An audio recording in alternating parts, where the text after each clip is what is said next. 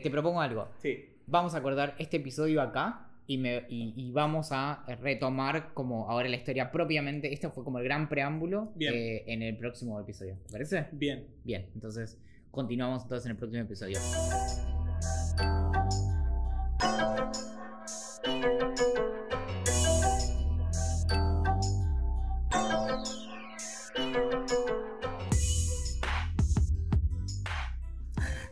Sí, el próximo episodio.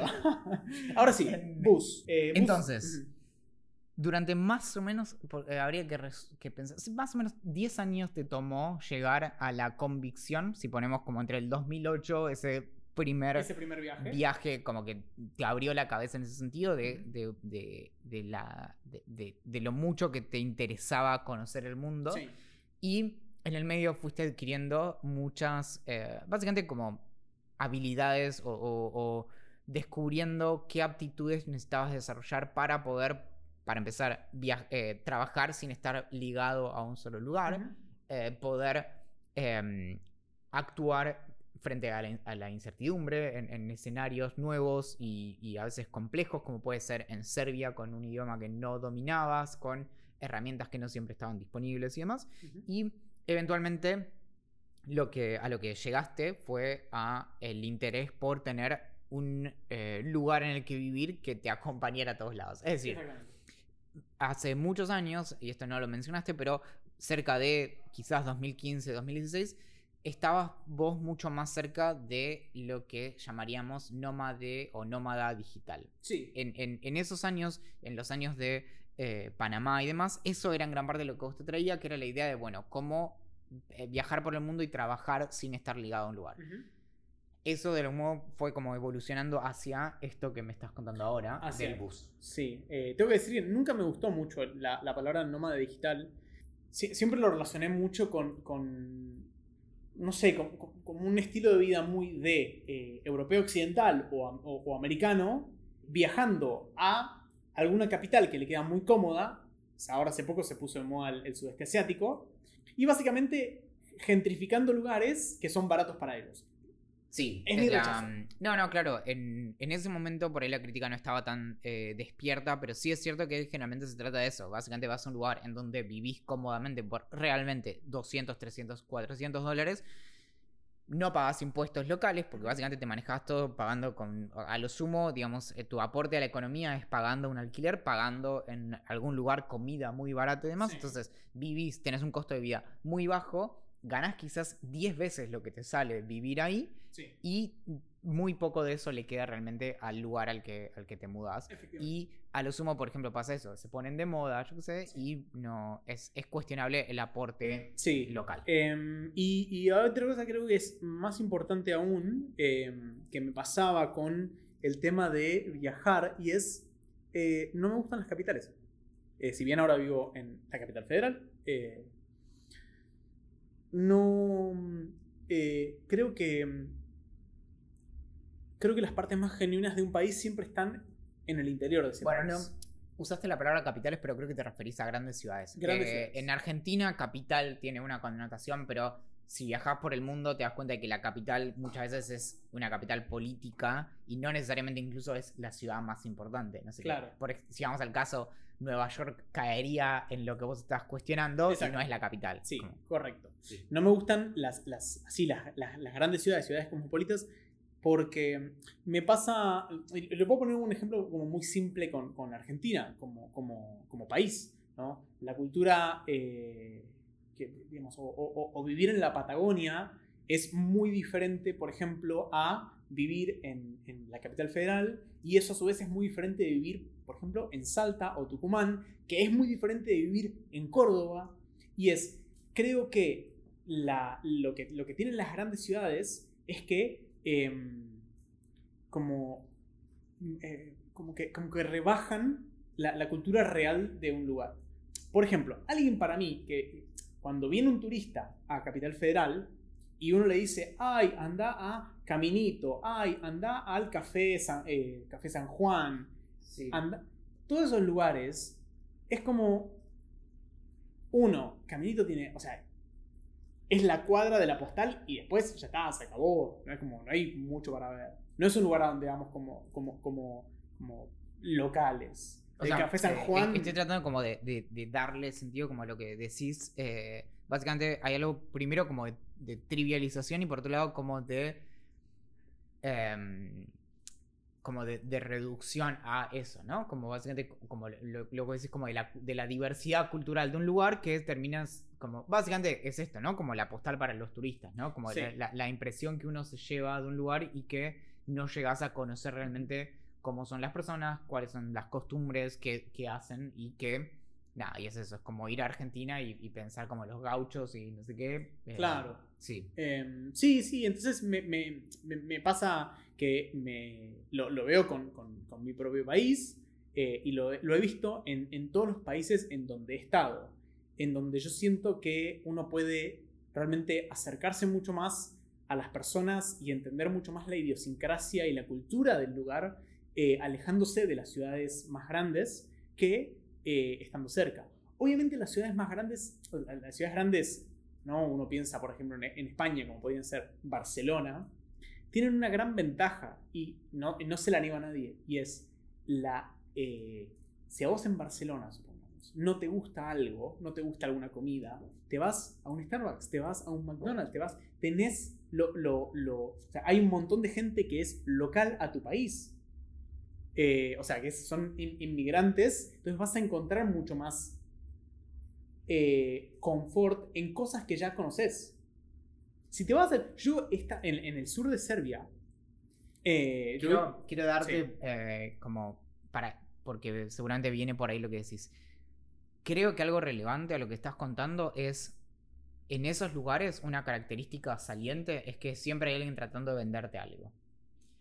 En los lugares no turísticos no necesariamente pasa, pero algo que, que caracteriza a los lugares turísticos, vos y yo nacimos en, en, Bariloche, eh, es que siempre hay alguien que está tratando de venderte algo. Cuando vas a un pueblito y te das cuenta de que, por ejemplo, a veces ni siquiera están preparados cuando vos querés comprar algo. Tipo como, che, me gustaría como llevarme algo a este lugar. No, bueno, no sé, te puedo vender esto, ¿entendés? Pero no tengo un imán con el nombre de este pueblo, ¿entendés? Absolutamente. Eh, y eso a veces es, te da la sensación de algo que además, paradójicamente a veces genera como una especie de, de- de ciclo como de, de refuerzo, ¿no? Porque de repente eh, la gente dice, no, eh, tenés que ir a buscar un lugar genuino, ¿no? Porque to- todos los giles van a tal lugar, pero Claro. si vos querés la verdadera experiencia argentina, tenés que ir a tal lugar, ¿no? Como a, a- a Tandil, ¿entendés?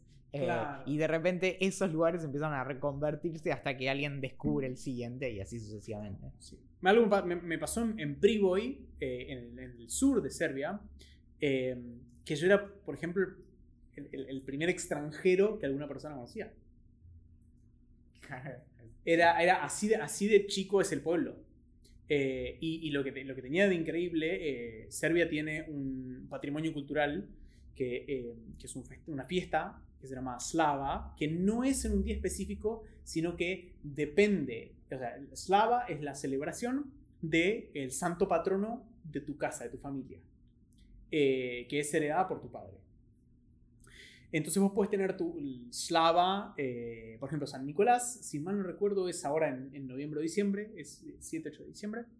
Eh, y es una celebración, yo lo puedo, para mí la descripción es una mezcla entre Navidad y, y- y tu cumpleaños sin ninguna de las partes malas.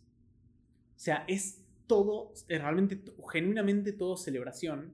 La familia que, se- que hace la celebración cocina durante varios días para poder alimentar a cualquier persona que pase por la casa y quiera entrar. Em, cocinan, como yo te dijera, para 100 personas. Y, y- y lo que se hace comúnmente es, si vos festejás, todas las personas que te conocen, por ahí no van para tu cumpleaños, por ahí no te, no te, no te mandan un mensaje para Navidad, pero para Slava van a estar. ¿no? Es, es una cosa increíble. Y a mí me invitaban a, a- a Slava, en, en Privo y me invitaban a Slava y... Claro, y funciona por una como brutal reciprocidad, ¿no? Porque yo sé que voy a, o sea, vos venís a la mía y yo preparo comida para 100 personas, yo qué sé, pero sé que yo también voy a poder ir a todas las otras del barrio, digamos, ¿no? Sí, absolutamente. Claro. eh, lo, que, lo que tiene es em, quien te recibe realmente se siente honrado de, de- de recibirte Eh, y, y, realmente hay, hay, un clima que, que, yo no he visto en otra festividad. Creo que por eso también es porque es patrimonio cultural. Hay algo como cultural muy arraigado eh, que es, que es increíble. Em, y, esos son los, típicos, los tipos de, cosas que a mí me gustan de, de los diferentes países. Me gusta... Em, de hecho, ¿sabes? Siempre lo pensé, o sea, lo pensé, no siempre, 2016, 2017. Algo que quería hacer era, a medida que me voy moviendo, entrevistar personas para tratar de entender cómo ven ellos el lugar donde yo estuve cómo, y, cómo ven ellos el lugar donde yo, donde yo voy a ir. Y hacer una especie de cruce, entonces a la siguiente persona, yo lo voy a, a la siguiente persona en otra ciudad donde yo esté o otro país, mostrarle lo que, lo que ve esa persona, lo que imagina esa persona. No supongamos que. Eh, eso, tráete algún ejemplo. Claro, supongamos que yo me voy, no sé, eh, el bus lo tengo yo en, Tennessee, ¿no? Y, supongamos que yo paro a alguien en la calle en Tennessee y le digo, yo después de Tennessee me voy a ir a Bulgaria. ¿Cómo te imaginas que es Bulgaria? ¿Qué, cuando yo te digo Bulgaria, ¿qué, ¿qué, me podés decir? ¿No? Eh, y podría, podría también decirle, ¿no? Bueno, si, si me cruzo con un búlgaro y me pregunta qué es Tennessee, o dónde queda Tennessee, cuáles son las cosas interesantes de Tennessee, ¿qué es lo que yo le tendría que decir? ¿No? Como, como, como entender más esa parte más como de la, de la, de la trama fina. De la... Es, es, es, un meme, lo que estás planteando es, es eh, me encanta. Em, bueno, dado que lo, que lo trajiste, entonces, eh, pudimos ver el desarrollo durante casi 10 años de este interés por conocer el mundo y distintas experiencias y demás. De repente, entonces, más o menos, ¿cuándo es que se te instala la idea de, bueno, eh, eh, la, clave va a ser un bus? 2018, ¿no? Un poco antes, 2000, eh, 2016, fines del 2016, creo 2017, 2017, ya tengo algunos mails haciendo preguntas. Ya tengo algunos meses haciendo preguntas sobre costos, sobre tiempos. Em, a todo esto, para dar em, contexto de como el, círculo de amigos en, torno a, Fran, es como, che boludo, ¿escuchaste? Sí, se quiere comprar un bus y viajar por el mundo. Sí, bueno, nada, como, tipo, pero claro, el asunto de esas cosas que cuando se empiezan a estirar en el tiempo, ya de repente es como, no, bueno, viste, avanzó, como, no, de, sí, lo compró, bueno. Eh, ya no es solo una locura, pero entonces sí, bueno. Creo que no solo en mi círculo de amigos, eh, creo que mi viejo fue muy escéptico hasta hace no mucho. Eh, tengo que decir, no, no, no, podría, no podría hacer este viaje sin, sin su apoyo y sin su ayuda, pero... Pero bueno, justamente ese apoyo te lo ganaste también con esta eh, actitud como tosuda, ¿no? Y de sostenerlo en el tiempo, como, che, no es solo una calentura. Claro. Sí, creo que tanto la pandemia como, como los años que, me, que, demoró... Eh, te, explico por, qué pienso que, fue 2016 más o menos cuando yo eh, empecé a planear. Yo le mando un mail a la persona que después contraté diciéndole que me gustaría que el colectivo estuviese terminado para agosto de 2016, creo que fue, eh, porque en ese momento yo iba a tener 28 años y quería pasar, yo como, como nací un 28 del 8, como el, el 8 ahí tenía un, no sé, cabalesco, lo que quieras, para mí los 28 eran los importantes y quería pasar mis 28 viajando en bus. Tengo 33, gente. sí, sí, sí, bueno. Pasaron cosas. Pasaron cosas.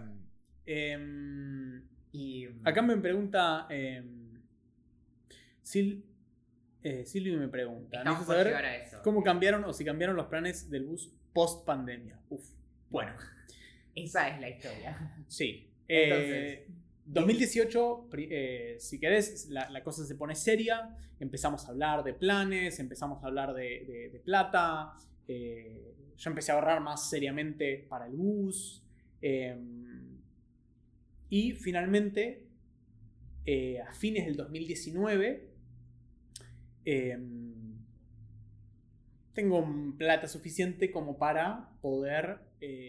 Eh, Comprar, porque esto es importante. Eh, por un lado está la compra del bus propiamente, que sale algo así como 4.000, 5.000 dólares, ¿verdad? Sí, el, el- particularmente el mío y en la forma que lo compré me costó 5 mil dólares eh, exactos. Pero eso es más o menos lo que sale. Entonces, un bus escolar que Se eh, puede fuera de servicio, ¿no? Que ya que sí, está- se puede conseguir por bastante menos dinero, eh, digamos 3.500 dólares, Sí. si uno... eh, 5K, una MacBook Pro, exacto.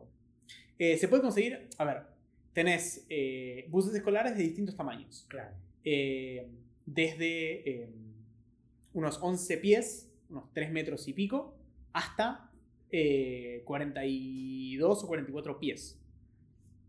Unos 12 o 13 metros.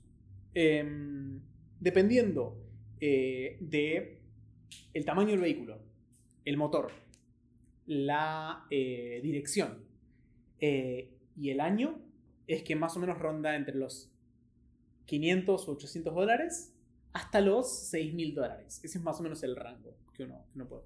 Eh, yo quería... eh, los buses tienen como tres modelos, ¿no? El llama Dog Nose, nariz de perro, que tiene el motor adelante. El clásico de las películas. El autobús mágico. El autobús mágico, exactamente. Que sería uno bastante corto, pero de ese estilo. Sí. Después tenés... eh, y después tenés Flat Nose, sea, nariz plana, Que es medio como un colectivo de como un acá. colectivo de acá. Sí. Y eh, tenés dos modelos de esos.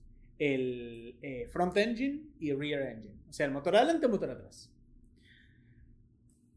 Yo compré uno de 37 pies, 11 metros de largo, eh, Dog Nose, modelo 2003, con un motor Mercedes naftero. Esto es porque además tienen como cierto tiempo, tipo kilómetros establecidos antes de, de retirarlos. Los tienen que retirar a los, eh, si mal no recuerdo, son 15 años. A los 15 años de servicio los retiran. Claro. Sí o sí. Mm. Eh, de hecho, el mío lo compré con 120 mil millas, que son unos, ponerle redondeando, 200 mil kilómetros. Claro. O sea que con el primer juego de ruedas todavía tengo 300 mil kilómetros para ir más o menos. Claro. Em, eso, lo que yo pagué el bus, y em, sobre eso eh, es que, que yo contraté a una empresa para eh, que me construya eh, todo el vehículo. Que Porque- lo, que lo que hace básicamente primero es como desguazarlo, es decir, sacarle todos los, los asientos y cosas así, ¿no? Exacto. Y después eh, se le hace, se, se recubren las paredes, se agrega una instalación eléctrica. Exactamente. Sí, sí, sí. Primero se le sacan todos los asientos, se le saca el, el- el vinilo del piso, se verifica que no tenga ninguna, ninguna parte oxidada que, que pudiese llegar a, a- a molestar. Que no haya restos humanos. Que no- exactamente, que no haya niños escondidos. Eh, y después sí, eh, yo lo que hice fue hacer unos planos en, eh, Ketchup. es que, eh, en SketchUp, en serio, eh, que era de Google, ya no es de Google, Google vendió. Muy SketchUp. raro, muy raro. Sí, muy extraño me pareció eso. mm. En SketchUp se los mandé de cómo yo quería el vehículo. A todo eso, eh, durante semanas eh, en, en mi casa, yo compré, para, para hacerme una idea de cómo era lo que yo quería construir, me compré eh, cinta de papel Y te hiciste un bus de de, tres colores. de 11 metros de cartón y viviste No, adentro. no. Y había que ir y decirte, Franco, tenés que salir. No, estoy jugando con mi bus de cartón. no, eh, pero sí, empecé a llenar de cintas, eh, todo el de cinta todo el departamento y a eh, estimar más o menos, bueno, eh, porque si yo te digo, tenés que armar un, un- un- un espacio con un toilet. ¿Cuál es el espacio mínimo? Bueno, exacto. Yo tenía esa misma duda. por uno, no sé. Eh, tenía esa misma duda yo. Sí, Ok. más o menos un metro por un poco, por, por Sí. no- 90 cen- por no sé, ¿cómo se dice? Sí, 90 centímetros. Eh, y encima todo eso tienen que convertirlo a pies. Pues de- a ellos se lo tienen que mandar en pies. Así que eh, me estoy cocinando Meta Valen, me venía a probar. Ah. Eh, no, no había entendido el, mensaje- el- el comentario. Eh, bueno, Y todo eso, o sea, claro, para, para hacerte ideas, eh, igual, digamos, aclarame esto. La persona a la que vos le pasás el SketchUp, igual eh, es, es una persona profesional de armar estas cosas, o sea que tampoco es que te hace las cosas ciegamente No, yo le, mando, yo le mando un SketchUp, ellos después le mandan ese plano a... y lo, la- lo hacen en serio. Como, Sí, eh, eh, eh, ellos contrataban, subcontrataban a una arquitecta que me pasaba los planos a, a CAD y además agregaba eh, digamos, todo lo, todo lo que es eh, eléctrico, agua. Básicamente lo tomaba como referencia. Exacto. Bien. Sí, sí, sí.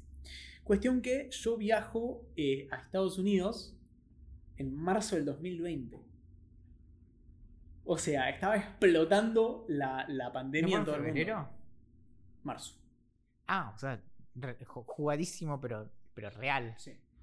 Sí. De hecho, eh, me quedo unos días en lo de Sophie, eh, que en ese momento se había mudado. O sea, ya hace unos años se había mudado de San José a Nueva York. Me quedo en la casa ahí con, con, con Danich y con Sophie. Y alquilo un vehículo y me voy a. Y me voy para Tennessee. A buscar A por buscar mi bus. Porque la historia, entonces, hasta ahora es. Vos habías conseguido a esta persona que era eh, básicamente referente, había, de hecho tiene su propio curso, sus propios libros y demás, Sí. de eh, los schoolies, que repetimos, es, son eh, este eh, formato de eh, autobuses escolares modificados para vivir en ellos. Correcto. Entonces, esta era como una eminencia de esta cuestión, a quien vos incluso le encargás como, bueno, eh, comprá vos el, el vehículo y No, yo en ese momento iba, o sea, me, me fui para, para, para Tennessee específicamente, porque yo iba a hacer dos cosas. Buscar el bus, que se lo ibas a comprar a unos que se dedican a eso iba a comprarlo exactamente. para a un- llevárselo a eh, Mr. Scully. Exactamente, yo iba a comprar a una empresa que se dedica a la compraventa de buses. Una Eh, vez que son retirados del mercado, se lo venden a particulares para que hagan lo que quieran. Exactamente. Iba a comprar el bus a ellos. Por eso digo que también el- la opción que yo elegí es una de las más caras. La ventaja que tenía es que es un bus que viene ya verificado, que, que está apto para, para, para transitar, para seguir transitando por, por la calle. ¿no? Entonces me iba a buscar el bus, que el bus estaba en Virginia, y de ahí lo iba manejando hasta eh, Tennessee, que es donde quedaba la empresa. Kingsport, Tennessee. Donde es, es un estado muy famoso por el vodka. Por el, por el, El, whisky. el Tennessee Vodka. El, el Tennessee Vodka. Todo el mundo ha escuchado Claro que sí. Jack Johnson es de ahí. Eh, Bueno, Jack Williams. eh, chistes eh, sí, sutiles. sí, sí, sí. Bueno, Bien. me voy a, a- agarro, agarro un vehículo, me voy para Tennessee. A todo esto, tipo, en, en- nada, había ya Casos. Había un montón de casos, fronteras cerrándose. eh, Argentina estaba que sí que no, que sí que no. Que no, bueno, eh, eh, esto es, es- es triste, ¿no? Pero en ese momento es donde en Argentina la- las los controles que estaba estableciendo eran del estilo de, bueno, tenés que firmar una declaración jurada en donde vos firmas que no tenés coronavirus. Bueno, Y nosotros te tenemos que creer. Bueno, Claro. eh, ese tipo de cosas. Si no nos va a tocar, bueno, nos tocó, como a todo el planeta. Y yo estaba en el medio de la autopista manejando hacia Tennessee desde Nueva York. eh, y me llama mi novia y me dice: Fran, pegá la vuelta y volvé. Están cerrando la frontera. Clavar el freno de mano. Claro, ok, pegá- te- Vuelta en U. Tenés, Sí, que, sí. tenés que volver. Y le digo: No, no puedo. Eh, no, no puedo. Tengo que, tengo que ir a firmar los papeles, tengo que ir a buscar el bus. No, o sea, estoy demasiado cerca para volver. No me estás escuchando. Y. Genia Absoluta me consiguió un pasaje para la noche del día siguiente. Entonces, yo. Desde Nueva York. O sea, realmente tipo, pegaste vuelta U y te volviste a de No, no, no. Yo seguí. O sea, seguí eh, bastante rápido. Me fui a, a- a Tennessee, llegué a Tennessee a la tarde, me presenté con la empresa, conocí el lugar. ¿Conociste el bus? No conocí el bus. Ok. Ahora, ahora te cuento por qué. Conocí el lugar en, en- en Tennessee, donde me iban a construir el bus. Firmo los papeles para que me construyan el bus. Ah, porque lo que conociste fue el lugar donde lo hacen, pero no el lugar donde estaba el bus Exacto, propiamente. Ok. exacto. ¿Qué dónde era? En Virginia. Ah, ok. Entonces, eh, y firmo los papeles del, del- del contrato y hacemos una cláusula en el contrato en la cual yo le... Si llegara a haber un virus extraño que viene desde China, No, ojalá. Em, yo les, eh, les hago la transferencia de dinero por el bus, más un costo extra porque ellos tenían que ir a buscarlo y traerlo. Para que ellos te gestionaran eh, traer el, el bus desde Vi- eh, Virginia hasta Tennessee. hasta Tennessee y empezaron a trabajar en el bus. Eh, que además era me rompí el alma porque yo al día siguiente a las 9 tenía que salir para Nueva York para poder llegar. Y a las 10 estaba llegando el bus. Claro, sí, sí, sí, sí, sí. Me mató. Em, me mató, me mató, me mató. Cuestión que firmo todos los papeles y me vuelvo para Argentina. Creo que en el último vuelo que salió desde Nueva York. De hecho, eh, hicimos escala en Chile y ya en Chile no nos dejaban entrar.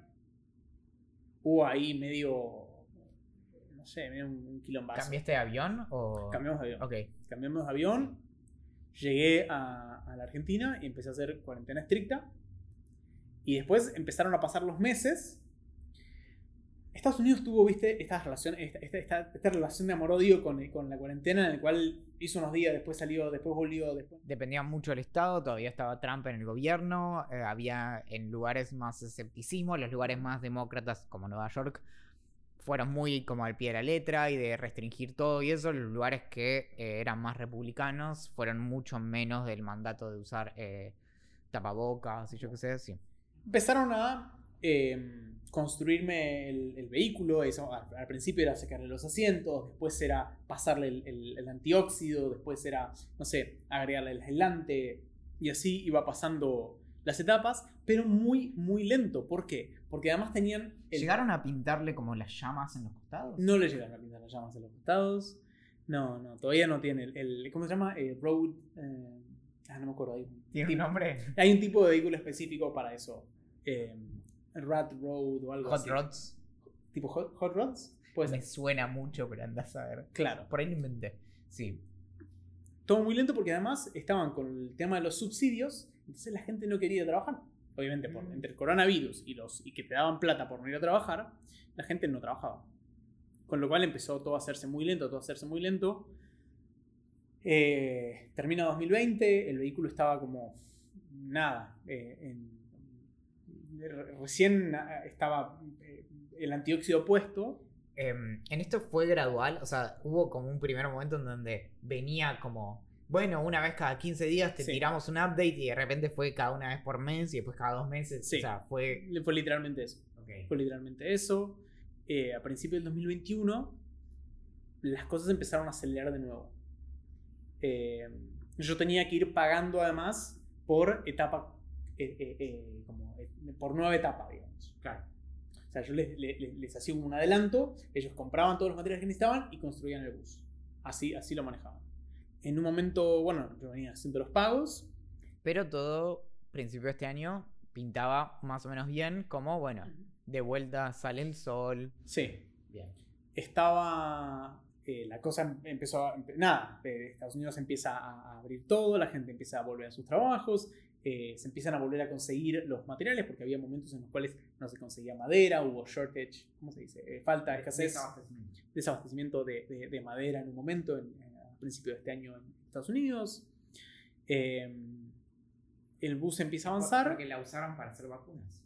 Seguro. Me mandan una foto de que estaban empezando a trabajar en la cama, en, en- en el- el- en la construcción, donde yo iba a dormir. digamos. El, el revestimiento de madera del bus también, sí, ¿no? exacto. Sí, sí, todo por dentro. En un momento me mandan una foto de que, de que, de que ya habían puesto todas las, todo, digamos, todo el esqueleto, inter- todas las paredes internas, sobre lo cual había que construir todos los muebles. Em, y esa fue la última foto que a mí me llegó. Eh, al ¿Cuándo? mayo. Yo venía ya en ese momento acostumbrado. eh, a eso, eh, eh, este tipo de cosas me hacen acordar a, a una frase que escuché en Discovery Channel en su, hace 20 años atrás. Que, La sí, la referencia. Que decía que una catástrofe no es un hecho, un, un- hecho muy grande, sino que es una serie de pequeñas cosas que se van encadenando y llevan hacia algo, algo enorme. Es, quiero detener, o sea, es increíble lo que acabas de decir porque es, es un concepto fuertísimo, no lo, no lo conocía y tiene todo el sentido del mundo. Sí, sí, sí, es... Te destruye. Bueno, yo en ese momento venía de que de momentos de uno o dos meses sin tener respuestas. ¿No?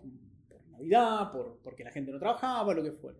En mayo les mando un mail pidiendo update de a ver cómo seguían las cosas.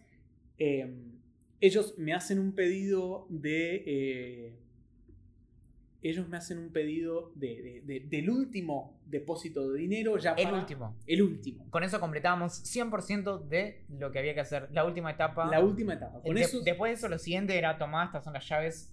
con Andá eso, a con eso recorrer se compraban desde eh, toda la, digamos, todo lo que es artefactos de luz, eh, llaves de luz, tomacorrientes, eh, los paneles solares, eh, heladera, horno, eh, Sauna. esa sauna, no, calefacción, todo, colchón, todo ese tipo de cosas. Hago el último pago, que por una cosa y la otra termina siendo a fines de mayo. Primeros días de junio, eh, ellos en su Instagram suben una publicación. Voy a insistir con esto antes de que Sí. lo cuentes. Cuando, o sea, fue conver- vos no te mandaste a hacer el pago. Vos lo conversaste todo esto y te dijeron, sí, sí, está todo bien, como mandanos la plata. No es que vos dijiste como, bueno, les pago, eh, me la juego, ¿no? Como lo tiro como un incentivo para que laburen. Nosotros teníamos etapas definidas, habían terminado la, la- la- la anteúltima etapa, estaban empezando la última, había que comprar todos los materiales para, para esa última etapa y me piden a mí el último pago justamente para comprar nada, todo lo que iba a ser mi casa. Claro, básicamente hola Juan Carlos, ¿está todo bien? Te pago lo último y, y terminamos Y- la cuestión. Sí, dale, listo. Suben una publicación de que se divorciaban a su Instagram. Porque a todo esto no hemos contado nada acerca de Ah, estas personas. no contamos nada acerca de estas personas. Bueno, eh, voy a traer un poco de contexto desinformado para que vos lo completes. Básicamente, cuando eh, mi, mi buen amigo Fran se pone a investigar acerca de toda esta cuestión de los schoolies y de las personas que se dedican a refaccionar autobuses para eh, que sean habitables, da con un par de referentes que son básicamente eh, dos grandes eh, como empresas. Una, que ahora no recuerdo el nombre, y otra es esta de Schoolies, que es un matrimonio que tiene su propio curso, su propio libro, tienen, son referentes globales en, en la materia y eh, es con quienes vos decidís hacer el... Había, había dos o tres empresas en su momento.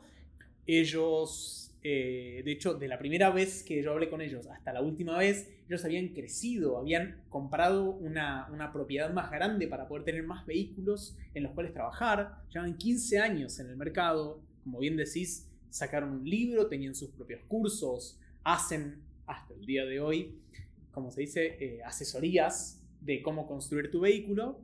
Todo esto porque es algo que yo te pregunté en, en algún momento también, que fue como, bueno, a ver, vos te fijaste, como, o sea, porque a, a cualquiera no- nos estafan si no, si no nos preocupamos lo suficiente, como vos te fijaste quién era esta gente, o sea, era gente confiable, entonces vos ahí me empezás a mostrar y yo digo, ah, no, claro, o sea, yo les hubiera dado todo mi dinero también, porque no había ningún motivo para desconfiar.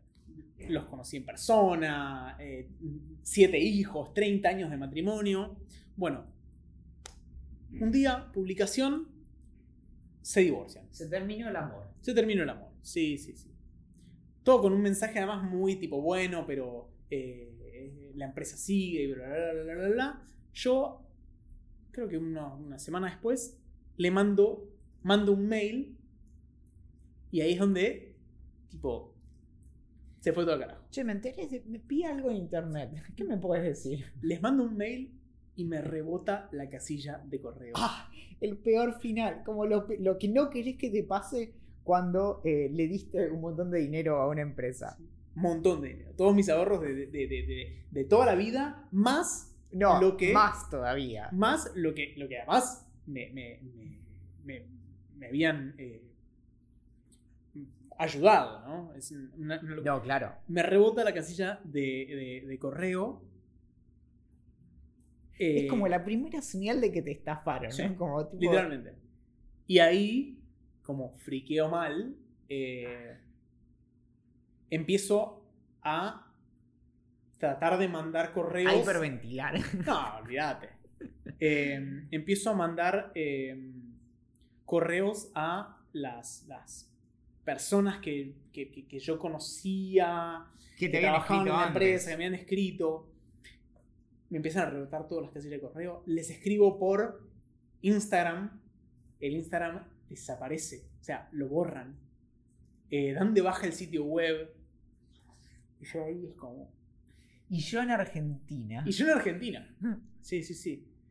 Eh, en un momento, la, única la única casilla de correo que no rebota es de donde yo había hecho la, la, de, la de ventas, donde yo había hecho el último pago.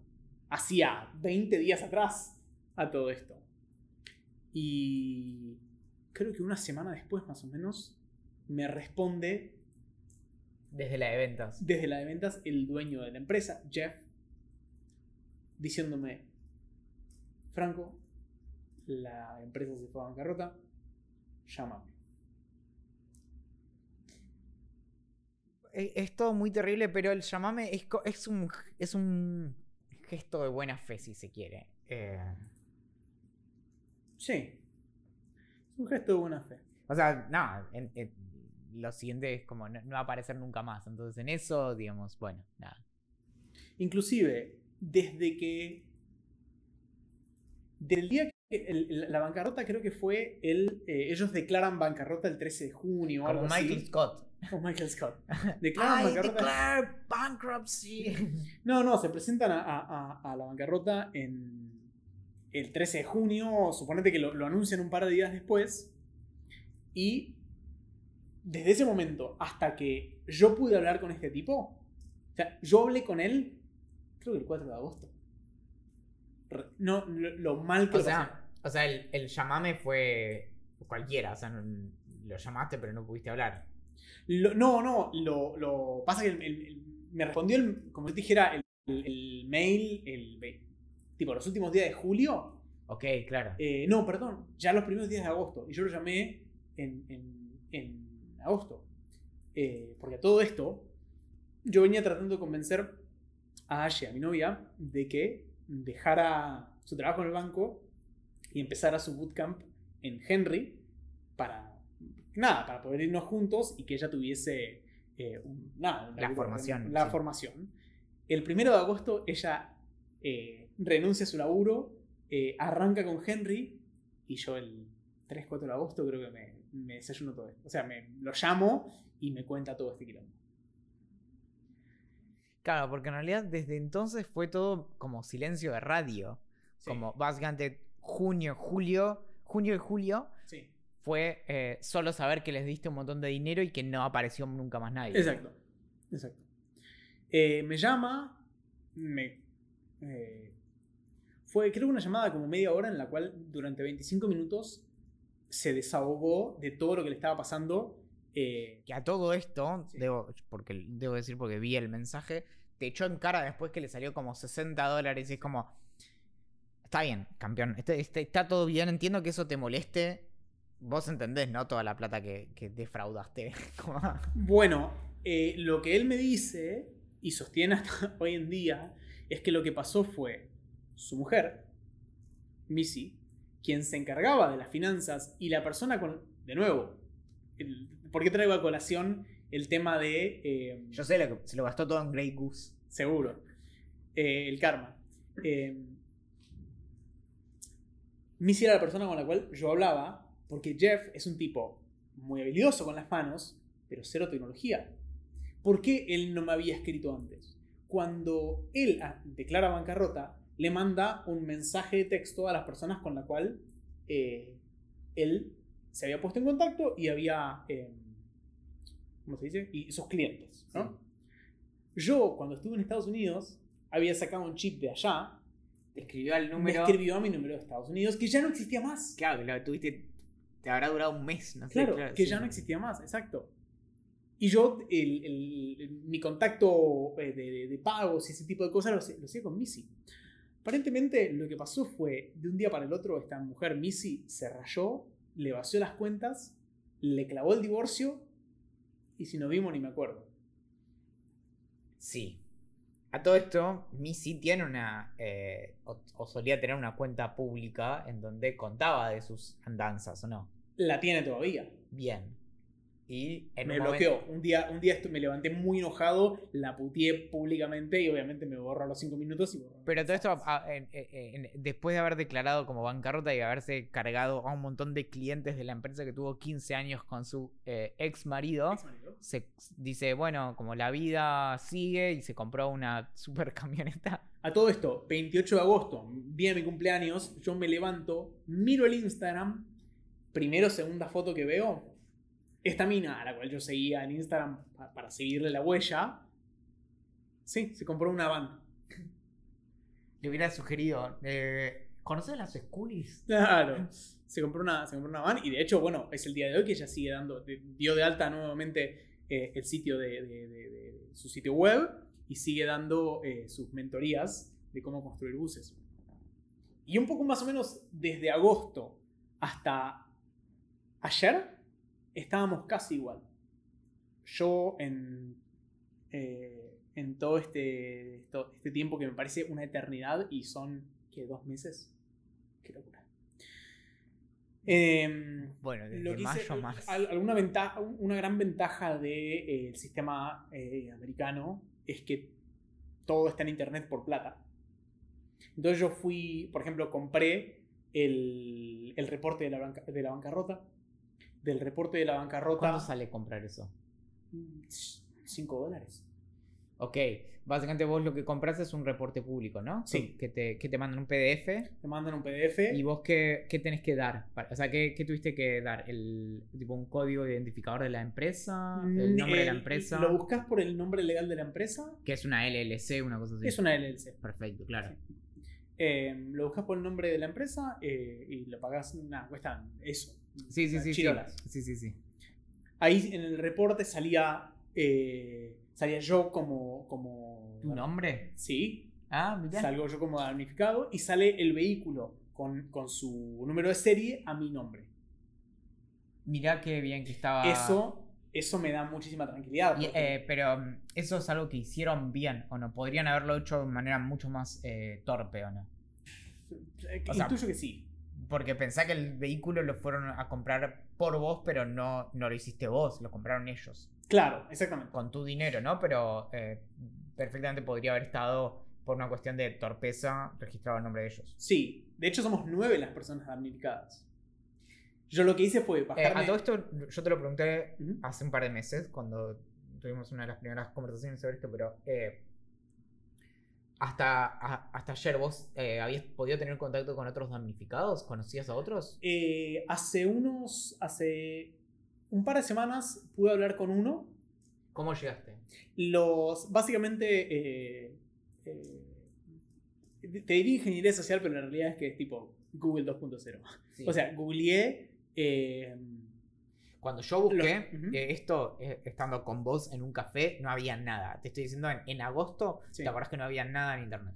del reporte este, me bajo el nombre de las eh, otras ocho personas que... Ok, pero fue a partir del reporte, antes Sí, no. a partir del reporte me bajo el, el nombre de las ocho personas, eh, una mezcla entre eh, Facebook, LinkedIn, Twitter, empiezo a Está buscar. bien, pero buscaste los nombres Empiezo a directamente. O sea, recortar. que, que previo a ese documento no es que habías encontrado, porque lo que yo hice con vos fue buscar tipo en, Sí. eh, Reddit o lo que sea y nadie había Sí. dicho nada. Sí. Ujú. Hice un post en Reddit preguntando qué podía hacer legalmente. Me dijeron, nada, estás cagado. No vas a recuperar la plata. Con suerte vas a recuperar el bus. Gracias. Y fue como, gracias. Sí, sí, sí. Eh, sí, ahí se van todos los ahorros de toda mi vida. Chao. Por Em, suerte sos joven. Y sí, tipo, lo dijo Reddit. Contacté a un abogado, me dijo lo mismo. Pude, al final pude dar con tres de los, tres de los damnificados, Entre los nueve. tres de los nueve. Los tres me dijeron lo mismo. ¿Qué? Que no. Nada, que todos estaban en la lucha por recuperar su vehículo, pero que sabían que la plata no, no iba a estar. Que no, no, no, había, no había nada de, Sí. de plata. Le escribí al dueño.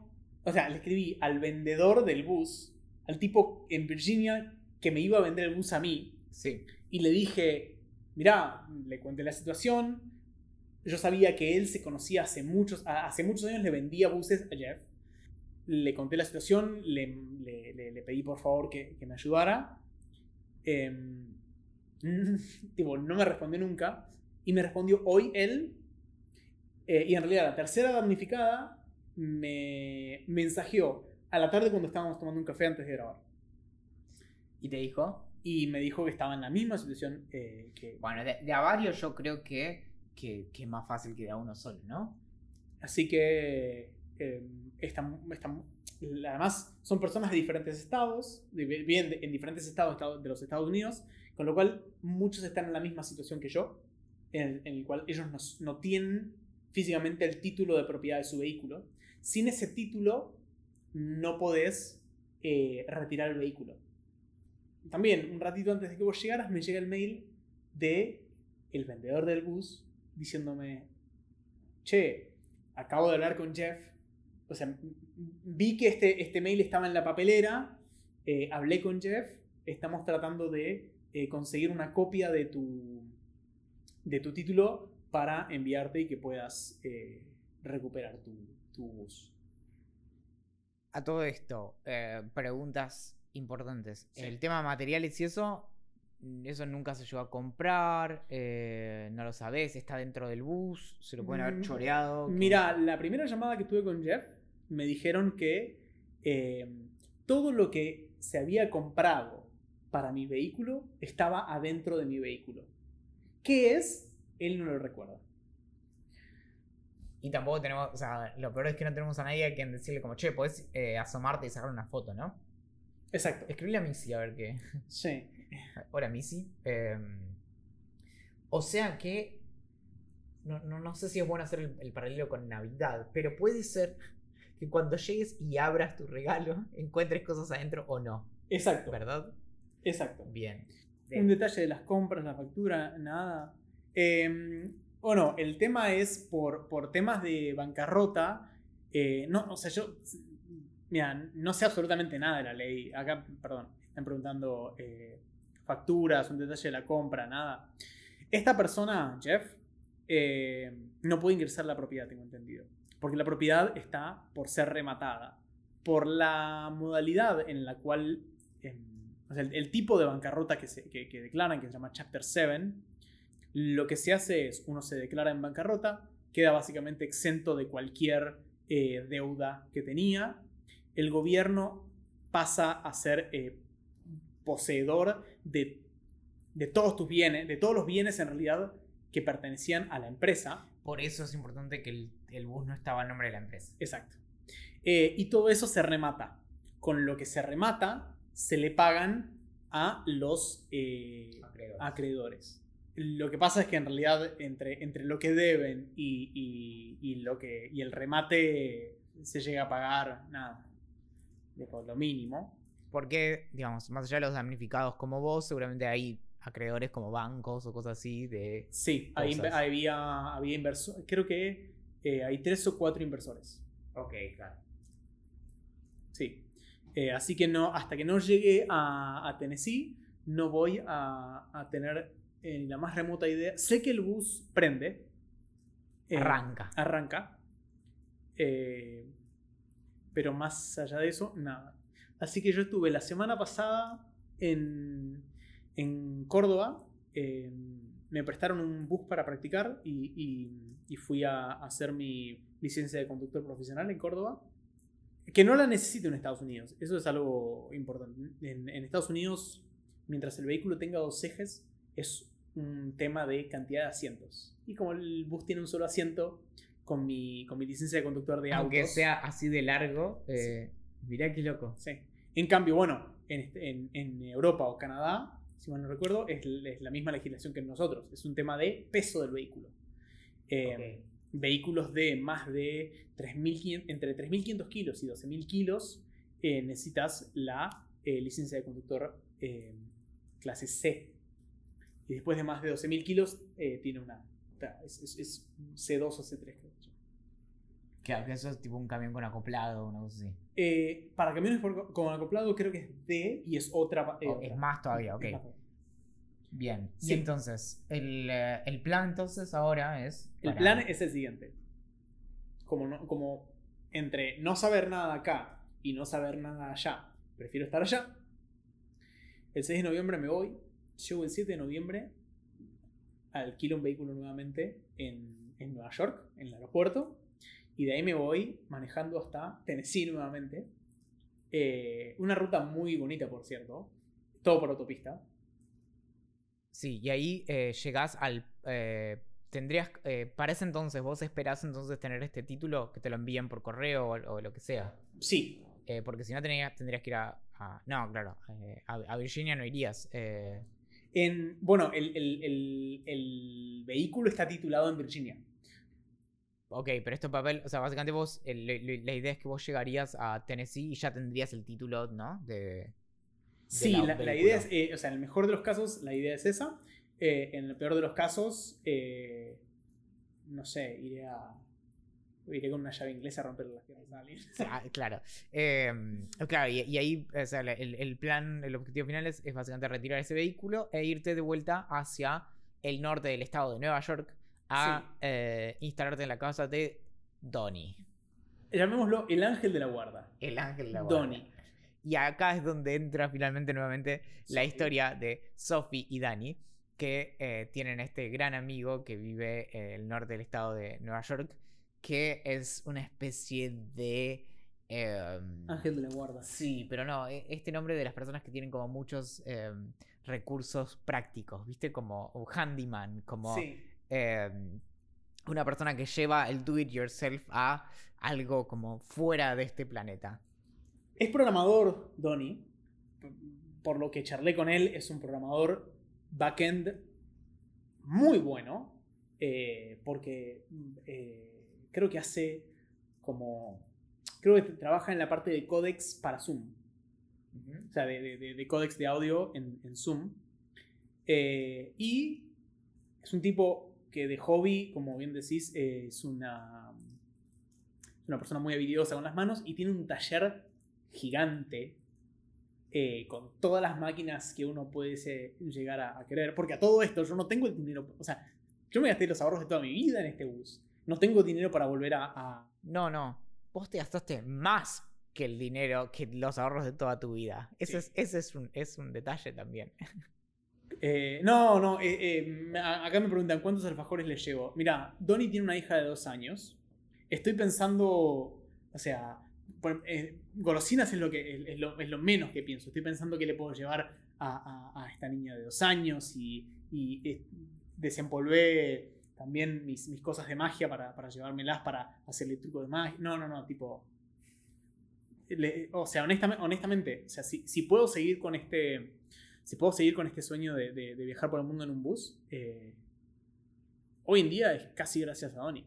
Sin, sin él yo no podría, o sea, yo trabajando puedo, puedo ahorrar un, dinero para, para comprar algunos materiales, tener un vehículo mucho más austero de lo que yo planeaba, eh, pero por lo menos con- convertirlo en una casa y, y empezar.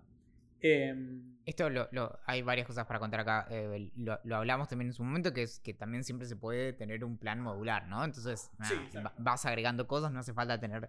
De hecho, gran parte de, de las casas eh, en, en Bariloche, donde crecimos, fueron construidas a lo largo de 15 o 20 años, donde de repente se agrega una parte y demás. eh, no, no hace falta estar como eh, con, el, con el asunto concluido el primer día.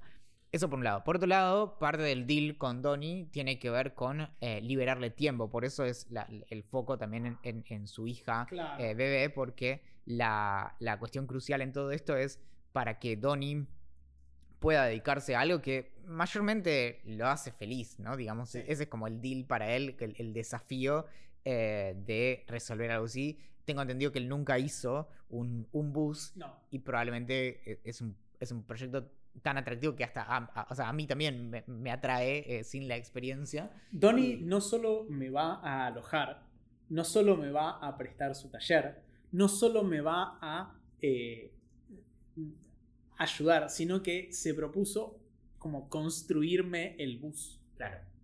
O sea, eh, es, una, es una locura. Por eso, y ahí está la cuestión de, bueno, para poder, eh, de- tu contraprestación es eh, liberarle tiempo, entonces en gran parte es, es justamente Sí, yo cuidar y querer a... gran parte de mi idea, eh, mi, mi día lo voy a dedicar a ser au pair, creo que esa es la palabra en Claro. francés, em, y voy a cuidar a eh, su hija. Y después, nada, ¿quién es Donnie? ¿Cómo llegaste a él? Bueno, perfecto, gran pregunta, Pedro. Donnie es un amigo eh, de, eh, de Sophie y de Dani. si no me equivoco, eran compañeros de trabajo antes con Dani y quedaron ahí vinculados. Y bueno, nada, esto es, tiene una, una, personalidad muy resolutiva y muy del do it yourself y demás, que es algo también con lo que es, un punto de contacto también y de amistad, justamente. Absolutamente. Eh, inclusive, yo ahora hace unos pocos días, cuando compré el pasaje, le mandé un mail diciéndole que, bueno, que, le contaba como todo el plan, así como muy en detalle, para... Yo no quiero incomodarlo, no, quiero, no quiero, no sé, eh, cosas que pasan. Eh, en, Italia hay un, hay un dicho que, dice como em, las visitas son como el pescado. Después de tres días apesta. ¿no? Es como. Y, entonces yo no, quiero. Eh, sí. Tampoco. Eh, no sé cómo decirlo. En general, incomodidad. Sí, eh, está también la, expresión como overstay o, digamos, aprovecharse, ¿no? De, la, de la cordialidad. Exacto. Pero en eso también te sorprendes, como algún día eh, vamos a hablar de eso también, pero cuando con, nuestro amigo Sano eh, recorrimos Europa filmando el, el documental, en un momento fue como, bueno, no tenemos que pensar más en esto y hay como simplemente que aceptarlo. O sea, nosotros llegamos a Suecia, a Estocolmo, para alojarnos en la casa de una amiga de un pibe que nos consiguió la llave. Al pibe no lo conocíamos y nos consiguió a una amiga de él que estaba por empezar, ella era como una hacker muy famosa de, Suecia que se dedicaba a, hacer muebles eh, con restos de chatarra y yo qué sé, y había conseguido trabajo en eh, Lego. Entonces estaba eh, durante dos semanas en Copenhague. Entonces nosotros llegamos a Estocolmo a una dirección que nos había dado una persona por internet a quien nosotros no conocíamos y encontramos abajo del tapete en un edificio la llave para entrar en una casa en la que estuvimos una semana. También, ¿entendés? Donde nada tenía sentido. Nosotros desde Argentina le escribimos a alguien que no conocíamos en Suecia que nos consiguió a una amiga que nos dio su departamento. No, no, una locura. Y a todo esto eh, tenían, eh, es muy común que en, Suecia tengan cosas eléctricas y no con gas, eh, entonces tenían una de estas, ¿cómo se llama? como un horno que arriba tiene como las hornallas de vidrio. Y bueno, nuestro amigo Sano tuvo la idea de eh, hacer tostadas apoyando directamente sobre el vidrio. Entonces se quedó pegado el pan lactal y pasamos una mañana muy tensa rasqueteando pan eh, pegado, eh, tostado al vidrio impecable de una cocina perfecta en una casa sueca. Imagínate el odio que yo sentí esa mañana, pero bueno, de alguien que nos había prestado la casa, que era un amigo de alguien que no conocíamos. Así que bueno, pero a lo que voy con todo esto es que lo de Donnie en ese sentido se explica perfectamente por qué esas cosas suceden incluso más frecuentemente de lo que damos cuenta. Sí, em, así que, y, Donnie me respondió tipo, no, tranqui, va a venir cuando quiera, acá te esperamos. Básicamente, así como en criollo, ¿entendés? Sí, sí, sí. sí. Em, Ah, una locura, una locura. No puedo creer lo de, lo de Donnie. Eh, no puedo creer, em, cuando, cuando quise sacar el, el, em, el carnet de conductor profesional, hubo alguien en Córdoba sin conocerme. Eh, no, no es que me prestó un camión, me prestó tres.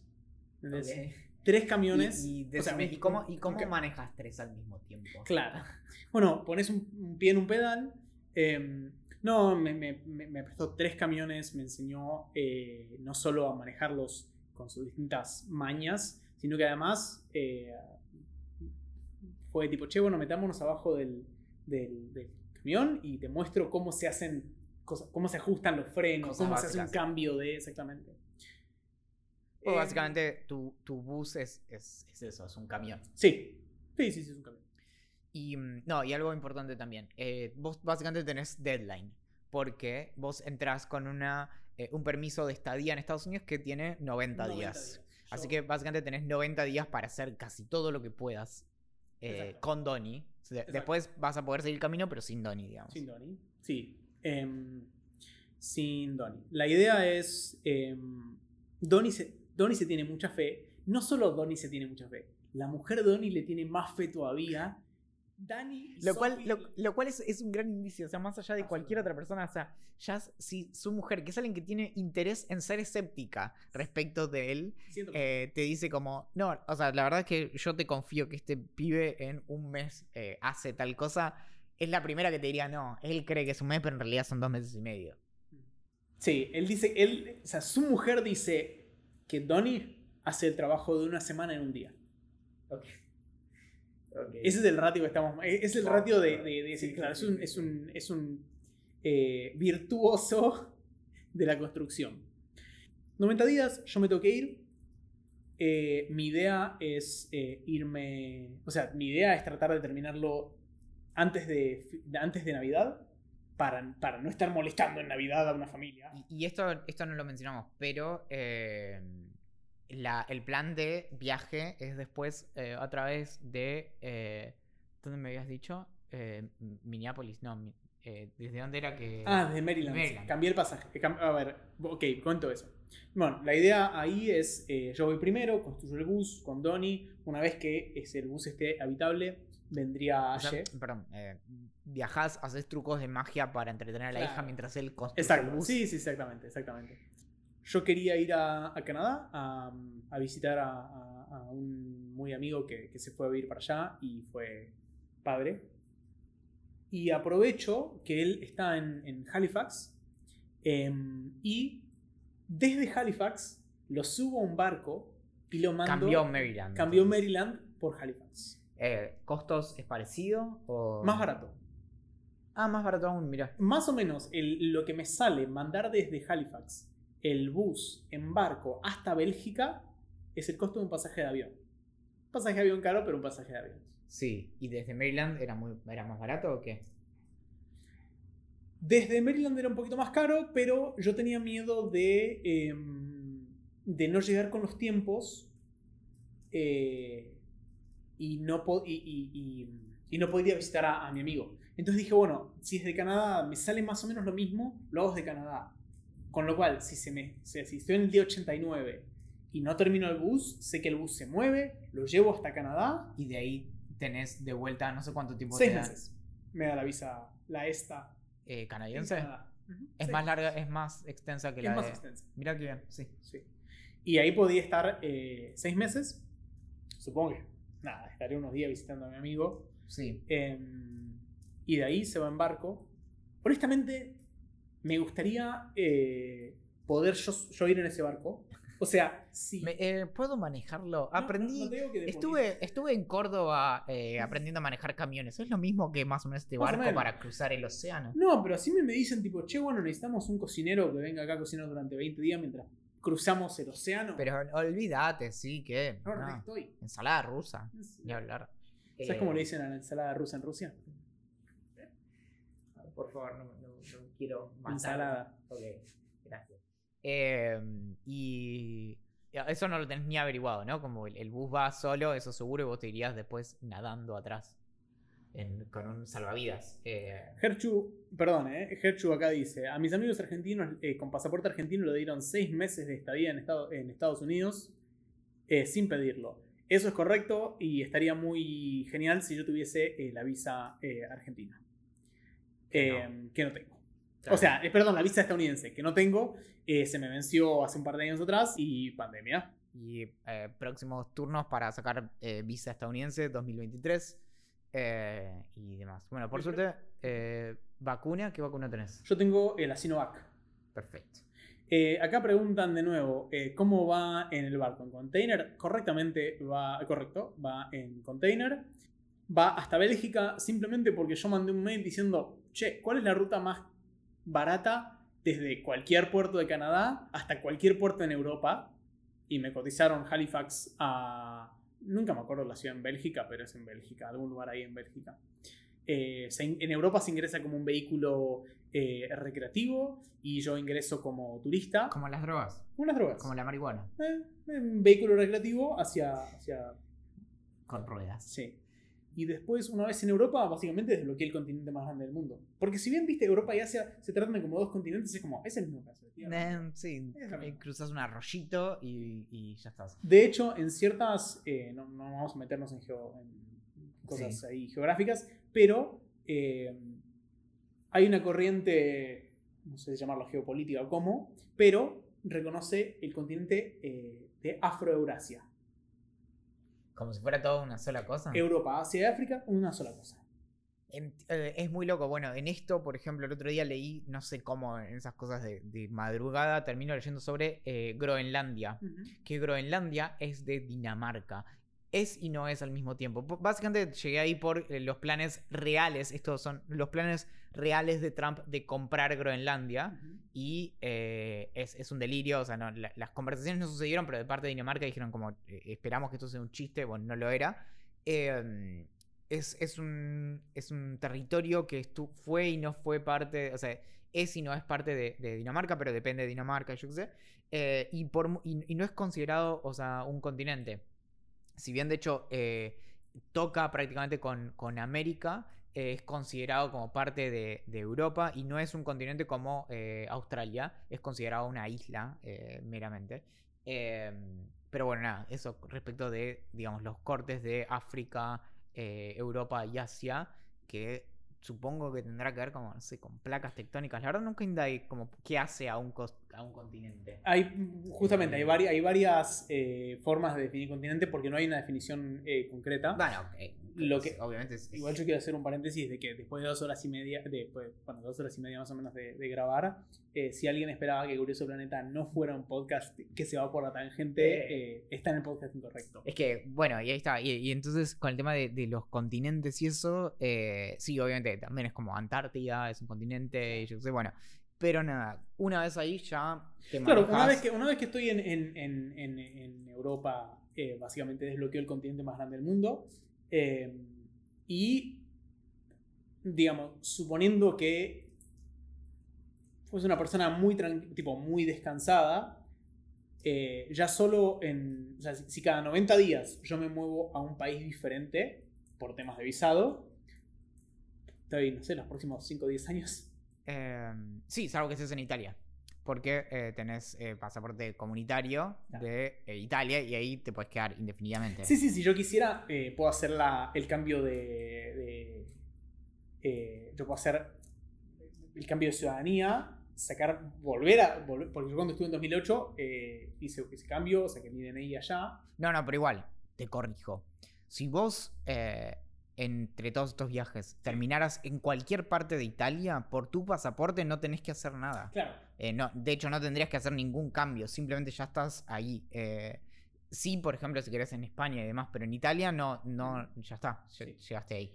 Em, así que, em, nada, la idea es pasar los próximos años eh, viajando em, sin una fecha como sin una fecha ni un lugar fijo de absolutamente nada. Justamente es una de las grandes ventajas de tener una casa tan grande sobre ruedas. Es tipo, si un mes no querés trabajar y no tenés plata, no mueves la casa.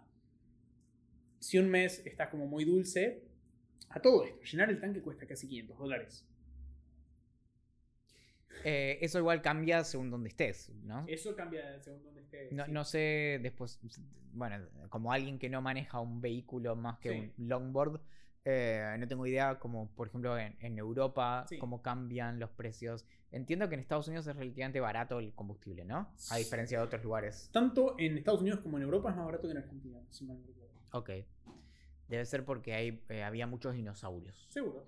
Bien, y entonces, pero y después, solo para, para para ya, em, dado que ya llegamos al punto donde tenemos el, bus y demás, llegas a Bélgica, ¿no? Va, llega, eh, y lo vas a buscar y tipo, estás en el puerto ahí con un pañuelo diciéndole, oh, ven aquí, Scully.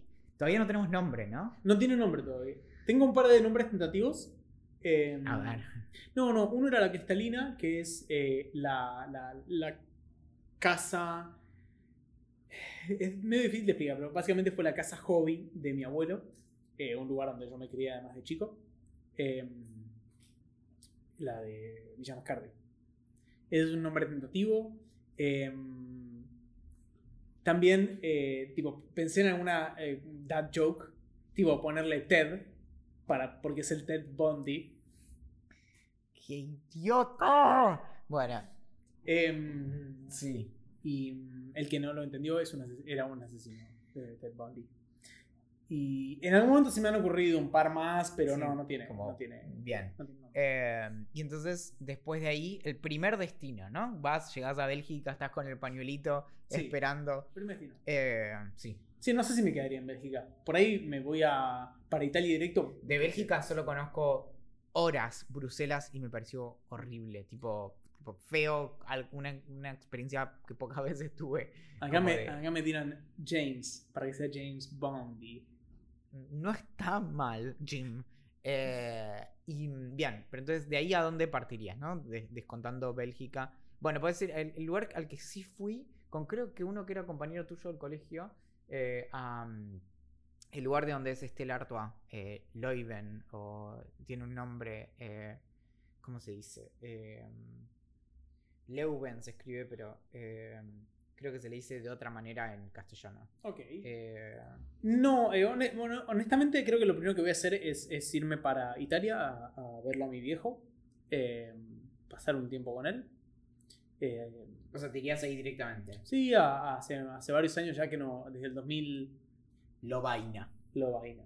Hace, hace muchos años que no veo a mi familia, como del 2000 casi 16. eh, y bueno, pasar a visitar a mi familia. Y después... eh, em, acá, bueno, justamente preguntan, em, ¿entran invitados? ¿Hay, eh, ¿Es solo una cama para dos? Claramente hay una cama para dos, que es eh, para mi novia y para mí.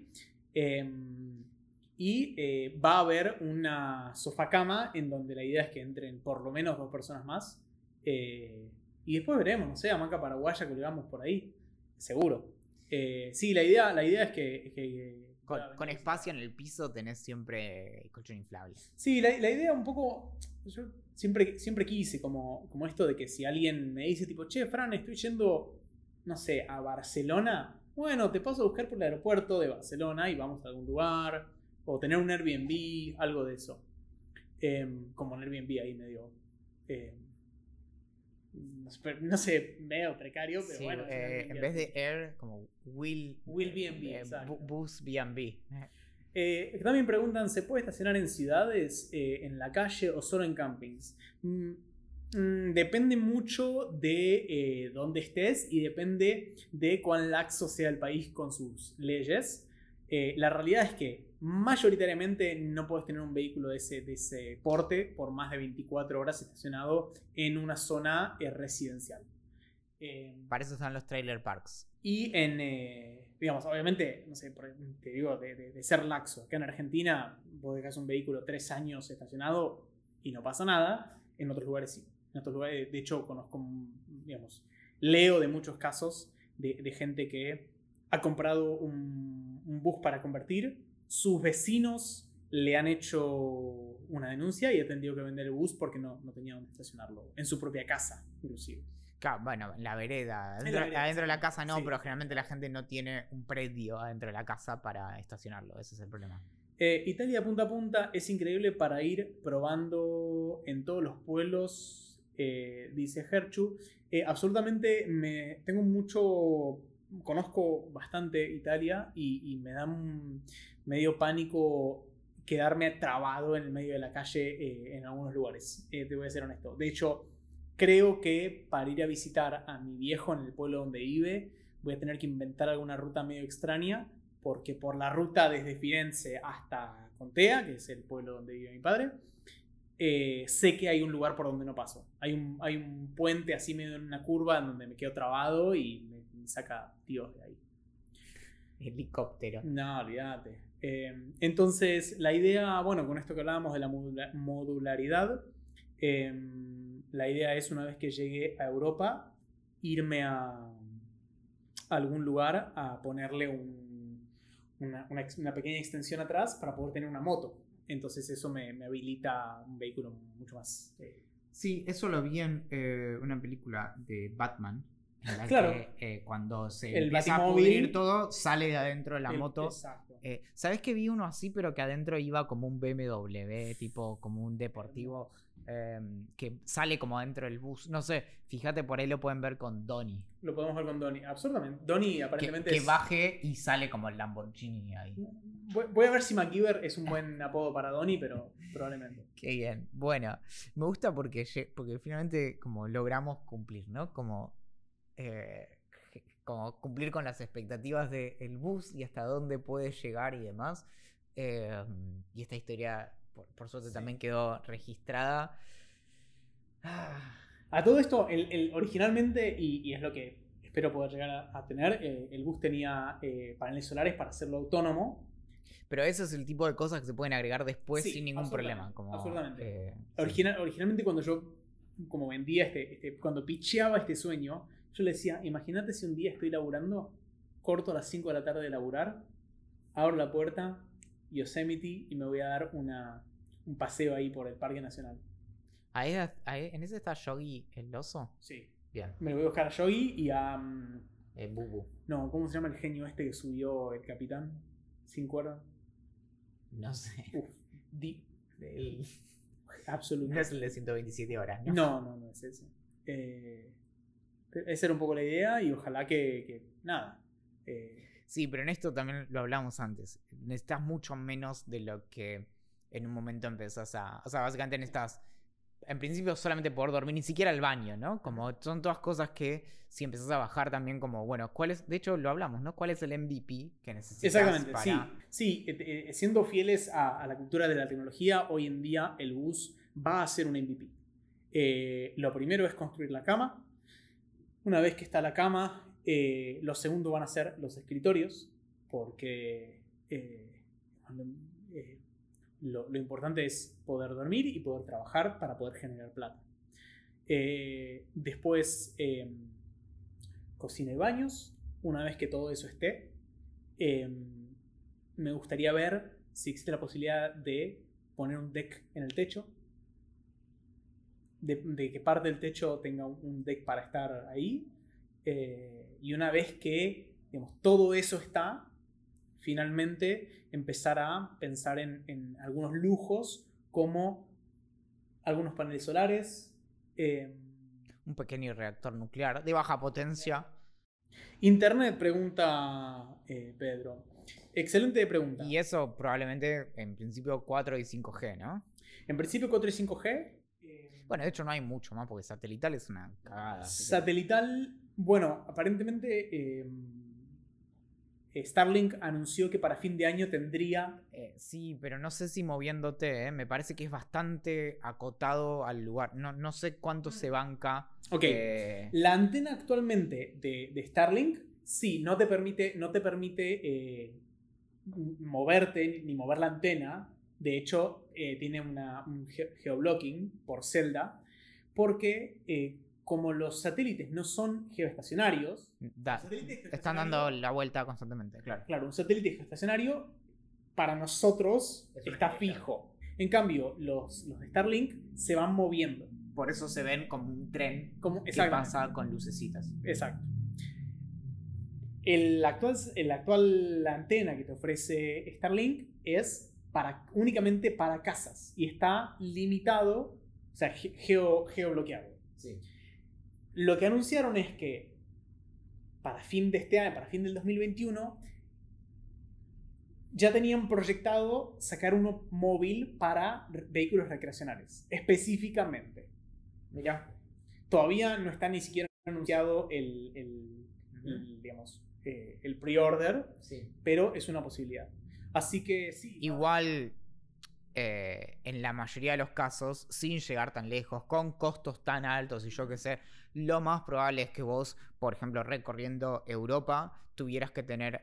eh, de hecho, ahora creo que no hay roaming al interior de Europa, entonces probablemente con estar cerca de una zona urbana más o menos aceptable, podrías tener un 4G bastante aceptable. Sí, la, y la idea es... Y- eh, Y estamos hablando de un costo mensual quizás de 30 euros y no de 1000 euros o 500 euros o no, 100 euros, no sé cuánto sería como... Starlink son 500 euros de instalación más 100, por, 100 dólares por mes. de- Por eso.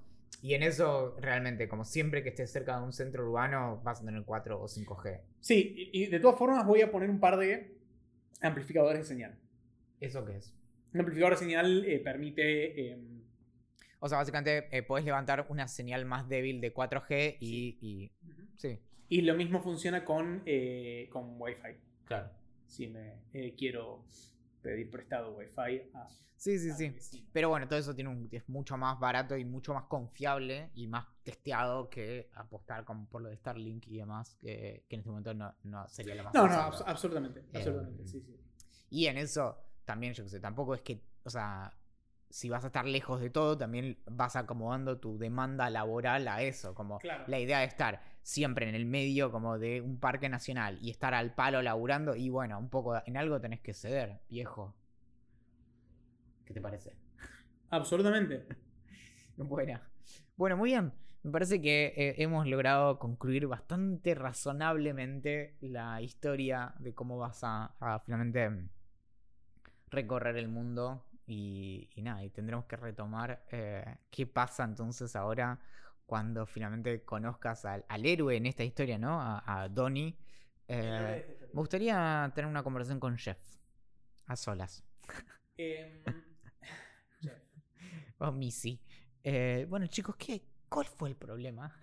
¿Sabes que em, haciendo como un aprendizaje de lo que, de lo que pasó con Jeff, me, digamos, por más enojado que, que- que- que estaba y frustrado por la sesión y angustiado y Todo. todas esas sensaciones, lo que me di cuenta es llamarlo a él. O sea, cuando me llamara, putearlo, tra- maltratarlo, lo que fuere, tipo, no me servía a mí. Em, No es productivo. no, no, no. Y, y- y- y fue como, bueno, ok, a ver, Jeff, nada, te divorciaste, es un bajón, lo que fuere. Ok, ¿Qué hacemos? te entiendo, tratemos de, o sea, te pido, por favor, que me ayudes a mí en, mi situación. Hubo un día, obviamente, y como decía al principio, eh, me rayé, eh, le escribí a Missy un montón de, cuando el, vi lo de la band, le escribí un millón y medio de puteadas. Em, pero, pero más allá de eso, creo que. Creo que lo que rescato es. Ok, vamos, nada. eh, me estafaron, o- o en realidad me pasó algo muy malo, que fue la empresa que yo había contratado quebró. Pero fíjate la cantidad de gente increíble que apareció a eh, darme una mano. Inclusive cuando, cuando lo conté por Instagram, hubo gente que me escribió a ver si pensaba hacer un- una, una- una colecta tipo eh, GoFundMe o, algo de eso eh, para juntar dinero. eh, cuando necesité el- el sacar el carnet de conductor profesional, alguien se ofreció sin siquiera conocerme. Donny todavía no me conoce. O sea, eso es súper importante. Es Donny, eh, digamos, es como, che, ¿cuál es tu relación con Sophie? No, somos amigos desde los ¿qué? 14 años, creo que era. Amigos de toda la vida de Bariloche. Ah, bueno, perfecto, listo. Era como, listo, razón suficiente como para, hacer, para, para confiar. Y, y es una persona que- que está dispuesta a poner un montón de horas y un montón de esfuerzo eh, de, su propio tiempo para ayudarme a mí a, a- ayudarme como, a completarlo del bus. Y es, creo que, es increíble que, eh, digamos, Bueno, pero también en eso es, es, es como te decía antes, es más frecuente de lo que, de lo que a veces parece. También en, esto de como abrirse el mundo y demás. Y, y yo te conté solo un caso, el de, el de Suecia, pero realmente nosotros en tres meses recorriendo ocho o nueve países en Europa, no pagamos un solo, un solo alquiler. O sea, todos los lugares fueron porque les escribimos a personas que no conocíamos diciéndoles, che, estamos haciendo un documental acerca de hackers alrededor del mundo. Como, ¿conoces a alguien? Como, no les pedíamos alojamiento gratis, les decíamos tipo, che, como alguien que sepas que, como, que nos puede alojar y cuánto nos sale. No, no, te quedas en casa, no sé qué. Y así en todos lados. Y, no, y, y conocíamos a las personas cuando llegábamos a partir de una historia que era eh, interesante. Entonces en eso también es, es esto de, de- de cómo se da esa cuestión como por transitividad, ¿no? Como, bueno, la verdad, yo no te conozco, pero si esta persona a quien yo quiero mucho eh, cree en vos, confía en vos, como que a mí con eso me alcanza. Y nada, es, es fantástico. Por eso también es interesante el ejercicio de contar estas historias y, demás, porque nada, hay, hay, toda una parte como de, salvando un montón de cuestiones, como incluso de lo necesario en términos de, bueno, cuánto dinero necesitas, yo qué sé, pero que hay toda una parte de la aventura y del riesgo que implica y demás que muchas veces no lo contamos, que asumimos que al principio de una historia sí estamos mucho más solos de lo que finalmente terminamos estando. Eh, y que de repente como te abrís un poco al mundo y hay personas que no sabes lo que puede pasar, ni quién puede estar del otro lado. Y de repente es como, che, necesito, no sé, un camión para practicar en Córdoba. Bueno, nada, no sé, toma tres. como, eh, y es loco, pero como, no sé. Sí, eh, eh, bueno, con un poco de suerte, el próximo episodio de Curioso Planeta se graba remotamente desde Nueva, desde Nueva York. Desde, desde un auto en, en, el, en la autopista. Yo, mira, una cosa que hice este último tiempo fue comprarme una camarita para bloguear un poco todo este, toda esta locura que va a ser los próximos meses. grabamos no, no, digo que grabamos ahí por la autopista yendo a Tennessee, pero. Eh, pero. ¿eh? Eh, si, si, tenés señal, se resuelve. Creo que las personas van a saber entender la, la calidad del sonido. pero sí. nada, habrá novedades entonces. Bueno, vamos a comer algo. Vamos a comer algo. una última cosa. Lo pensé mucho y el tema con el cual voy a recorrer mis primeros metros con el bus. Después de mucho pensarlo, va a ser Take Me Home Country Roads de John Denver. Porque de clichés está hecha. Porque de clichés está hecha la, vida. en su momento iba a ser un tema de Rise Against. También. Bueno, eh, lo que te puedo decir es que no te preocupes porque el camino es largo. Claro. Así que podés tipo meter en el medio un disco entero de Britney si querés y no. Sí, eh, sí, sí, sí. No, bueno, de hecho es, es, una buena dedicarte a armarte playlist para, para, para, viajar. Sí, bueno, y ni hablar después de lo que te esperen eh, ya cruzando el océano y demás. Eh, eso es muy importante. ¿Cuánto tiempo tarda en cruzar el océano? Aproximadamente 20 días. Ok. O sea que tarda menos en llegar un bus desde un continente a otro que lo que tarda en llegarme a mí el pasaporte. Desde, desde que hoy hice el trámite. Sí. Ok, bueno. Para pensar. Para pensar. bueno, muy bien. Entonces, em, nos despedimos acá. Nos despedimos acá. 15 eh, personas después de dos horas y media. Yo estoy sorprendido. No, no, no sé qué hacer más que agradecerles a 15 personas que nos han escuchado. Y, mm, y tengo una última pregunta. Eh, ¿Le vas a cambiar la bocina, tipo, para que haga algún ruido como, tipo, que tenga doble bocina? Una sea como normal y otra como de dibujito animado. ¿Sabes que vi un video de, mm, en su momento, hace ya varios años, pero lo tengo presente, de, em, no me acuerdo si era Veritasium o de Mark Rober, que em, explicaban como el problema con que la bocina tiene un, solo nivel, y hay como una sola bocina, y, es la misma bocina para cuidado, eh, tipo, me vas a chocar, eh, o, cuidado, prestar atención, de... Hola. sí. Bueno, entonces él modeó su, la bocina de su vehículo en su momento para tener dos o tres bocinas, algunas más alegres, tipo, más amistosa. Por ahí cuando esté más canchero con la mecánica del bus, gente dice que le pongo tres o cuatro bocinitas. Eh, necesito reservar colchón en el bus, dice Pedro, obvio. Eh, quiero link eh, que suene la cucaracha. sí, ya, ya, Ojalá que, ojalá que sí. Ojalá que realmente que el bus sea como un lugar de encuentro para cualquier persona que quiera venir a conocer y. te diría. ¿Qué más te podría pasar? Pero nunca sabemos. Nunca sabemos. Mejor dejarlo hasta acá. Vamos a comernos unas empanadas. Bien.